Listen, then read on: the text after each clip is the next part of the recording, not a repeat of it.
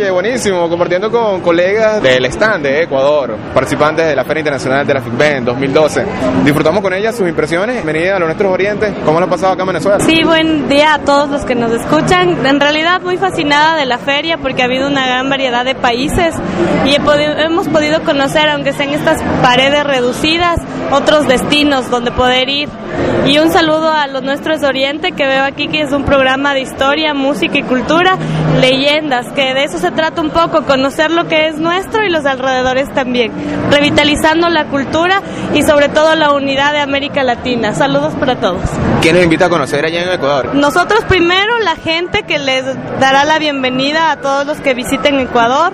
Y en realidad es un país muy chiquito, pero es una de las naciones más diversas, biodiversas, en cuanto a la fauna, la flora y también a las etnias culturales. Entonces pueden visitar en pocas semanas los También las playas, eh, ruinas y muchas cosas más, que en realidad es toda una gran riqueza que pueden ir, así que les invitamos a todos de Ecuador.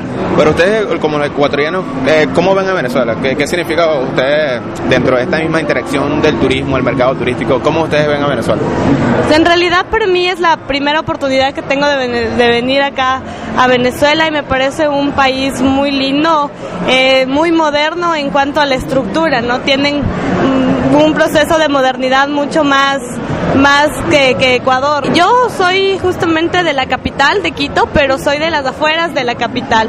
Eh, la mayoría de gente conoce a Quito como la ciudad colonial, ¿no? Como la capital, la, la ciudad moderna, pero en realidad en Quito también hay comunidades de la periferia, de los alrededores. Yo vivo justamente en una de ellas y que, que son en realidad el tesoro y la riqueza más grande que tiene Quito. te he escuchado hablar bastante, amiga, colega, pero no me has hablado de los nombres exactamente, cómo se llama la comunidad, un poquito de esa historia de esa comunidad.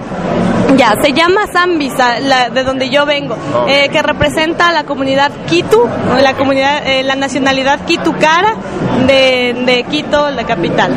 Bellísimo. ¿Y el idioma y eso es igual, el español, o tiene su dialecto? Eh, cada comunidad tiene su diferente lenguaje, pero los Quitucara son una nacionalidad quichua, entonces hablan quichua. ¿Nos dice algo en cortico, un saludo en quichua?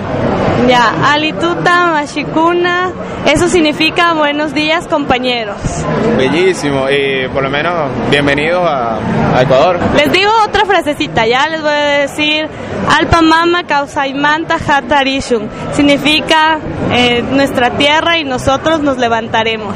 Ay, qué bello. Gracias amiga, envío entonces un saludo directo para nuestro oriente. Sí, un saludo aquí desde el stand de Ecuador.